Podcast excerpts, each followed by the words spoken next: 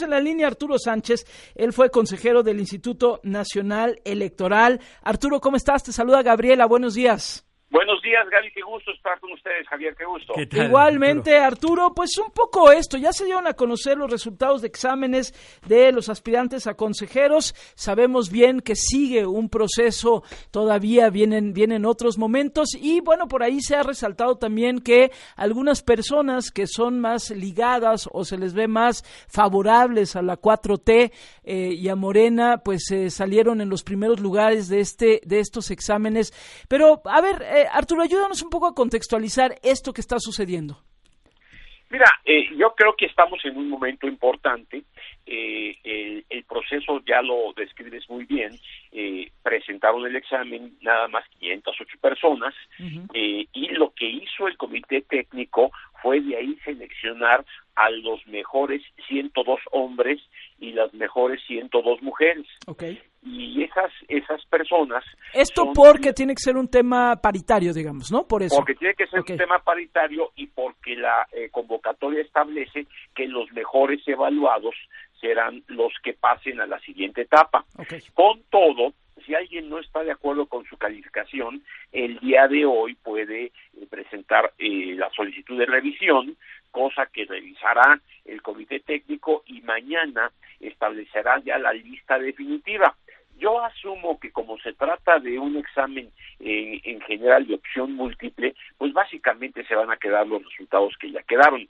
Ahora, lo importante es que estas personas ya nos demostraron que saben de materia electoral. Ahora, lo que hay que ver es si estas personas son idóneas para ser consejero electoral. Déjame decirlo de esta manera, no porque sepas de elecciones eres un agente imparcial, no porque sepas de elecciones eh, pues eh, vas a tener un sentido eh, de justicia y de equidad y de, y de, y de lo que se requiere para ser consejero electoral, sobre todo el tema de la imparcialidad.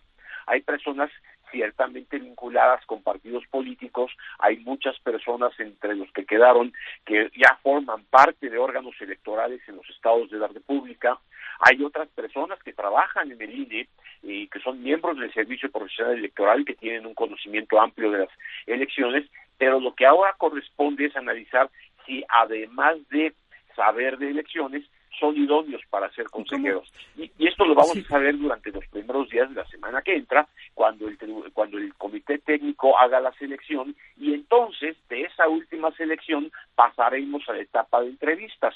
Ah, lo que es importante mencionar es que como en efecto ha destacado la prensa, eh, pues algunas personas cercanas a Morena están en los primeros lugares pero yo también diría que otras personas académicas y otras personas de, del INE y de los OPLES también están cerca de los primeros lugares.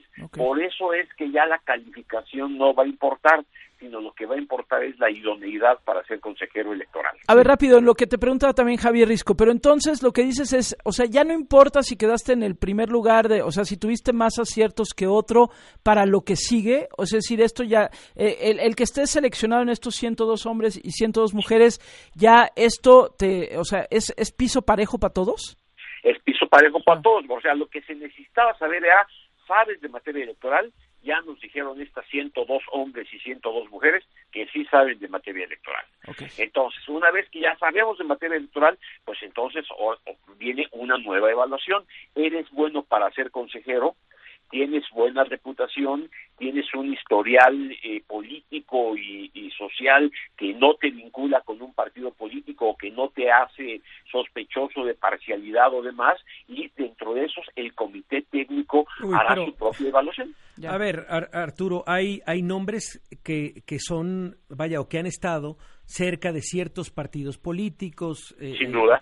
Eh, A ver, si este comité a ver, este, y, preguntando también si este comité es imparcial, o sea, si este comité tiene el poder de decir, ¿saben qué? Pues bueno, a ver, revisemos el currículum de esta persona, pues militó en tal partido, no puede estar cerca, tal, vez eh, es una persona muy cercana a esta esfera de poder.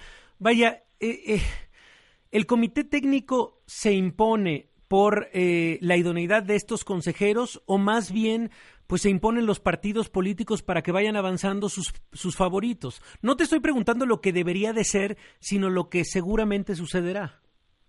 Pues mira, este, tienen toda la razón. Eh, yo, eh, una de las discusiones previas al inicio de este proceso es quiénes son los siete miembros del comité. Y ya sabemos que dos personas fueron propuestas por la Comisión Nacional de Derechos Humanos, que tres personas fueron eh, propuestas por la mayoría de la JUCOPO, ciertamente con una mayoría de eh, Morena en ese en ese cuerpo, y dos personas fueron eh, propuestas por el INAI en términos caricaturescos uno podría decir, caray, está cargado hacia las preferencias de Morena. Sin embargo, lo que hemos visto hasta ahorita es que el comité pues ha mantenido eh, un estricto respeto a el, eh, la convocatoria y se ha comportado conforme ocurre. Lo que va a ocurrir de ahora en adelante sí ya va a implicar el criterio de los miembros del comité y eso es lo que todavía no conocemos. Por eso la idoneidad va a ser importante. Mira, hay personas que han sido asesores del PRD, asesores de eh, Morena durante los últimos 15, 20 años y que han estado ahí, conocen el INE, conocen el trabajo, pero han estado siempre vinculados a un partido político y tienen muy buenas calificaciones para este eh, por el examen. La pregunta es una persona así tan cercana a un partido es idónea para ser consejero? Bueno, pues yo diría que no. Sin embargo, pues es el criterio del comité y vamos así a contestar tu pregunta. ¿Se impondrán las mayorías partidistas o va a haber un criterio imparcial? Eso todavía no lo vemos del comité. Yo esperaría que, que fuera una actitud imparcial la que prevaleciera en esta, en esta actitud, porque es lo que salvaría el equilibrio en la conformación del Consejo General del INE. Sobre todo, acuerde, acordémonos que vamos a elegir o se va a elegir a el presidente o presidenta del Consejo General del INE. Ya. Eh, a ver, eh, tú que, que, ahora sí que ya pasaste ¿no? por, por, proceso así, lo que estamos viendo ahorita, entonces, a pesar, digamos, de estas suspicacias que, que me parece fundadas tanto en cuanto a algunos de los integrantes del el comité por su cercanía y por cómo fueron finalmente electos, este, y también algunos de los nombres que quedan, sobre todo en los primeros lugares de este examen. Entonces, a pesar de las suspicacias que todo esto puede despertar, con la experiencia que tú tienes, Arturo, de haber transitado estos procesos, ¿Hasta este momento sientes que las cosas más o menos van caminando como debería ser? Pues mira, eh, es muy difícil, eh, a no ser que los chismes que han circulado sobre que se filtró el examen, que se lo dieron a unos y cosas así, cosa que no está ni comprobada y sería muy difícil de comprobar, este, todo va caminando de acuerdo con la convocatoria. Pero, insisto, todavía no vemos la aplicación del criterio por parte de los miembros del, del, comité. Es ahí en el momento en el que estamos. ¿Y por, qué no incluir dentro de los eh, dentro de los que pasan a la siguiente etapa a alguien que sabe mucho de elecciones y que está en el INE y que conoce mucho? Bueno, pues este, eso es criterio del tribunal y por qué sí incluir a otros. Es lo que vamos a ver en, estos días. Yo creo que va bien. Falta no nada más el criterio sobre la idoneidad, sino la entrevista que le realizarán a los últimos que queden en la lista. Y después de la entrevista, a quienes dentro de esa lista incluyen en las, en las cuatro quintetas.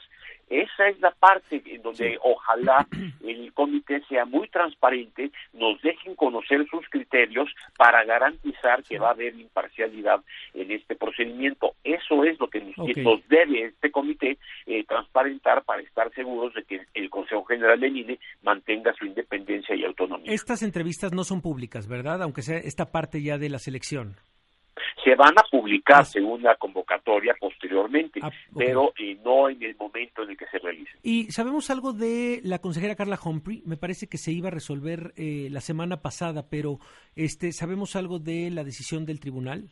No, no lo sabemos todavía, no ha habido una resolución al respecto. Lo que es cierto es que en virtud de que no fue incluida por el comité, no presentó el examen correspondiente y en el momento en el que se resuelva su caso, pues entonces si es positivo para ella, pues tendrá que presentar el examen y será incluida será analizada su idoneidad y una vez hecho eso, este, eh, pasará de etapa de entrevistas. Si no, pues quedará fuera creo que es un debate interesante porque sí va a centrar un precedente eh, serio. Eh, si eres ya consejero electoral puedes aspirar a ser presidente ella argumenta que se trata de dos puestos distintos, por lo que no es reelección. Sin embargo, el tribunal ha dado algunas sentencias en sentido contrario, sobre todo cuando se han analizado casos en los OPLES, eh, donde eh, se va a elegir consejero presidente de un OPLE y participan miembros del propio consejo. Eso es lo que se va a dividir en estos en estos días y pues, vamos a ver cuál es la respuesta. Pues eh, interesante, la verdad, esto que nos dices, Arturo. Estoy viendo algunos nombres y sí es cierto, por ejemplo, en el caso de los hombres, pues estos estos perfiles, estos nombres que este, se les ve más ligados, por ejemplo, a Morena, pero también alguien que quedó pues muy arriba en, en el examen con muchos aciertos es, por ejemplo, Javier Aparicio, este académico del CIDE, este un extraordinario académico muy sólido y quedó también muy arriba en, en las evaluaciones. Entonces, en fin, me parece que hay un poco de todo. Entiendo la suspicacia pero también vemos allí algunos nombres que tienen su propia trayectoria también para encontrarse por ahí. Pues ya veremos cómo transita esto, Arturo. De verdad, muchísimas gracias por explicarlo. Te mandamos un abrazo. Igualmente, Gaby Javier, un, un saludo a todos su auditorio. Muchas gracias por permitirme estar con ustedes.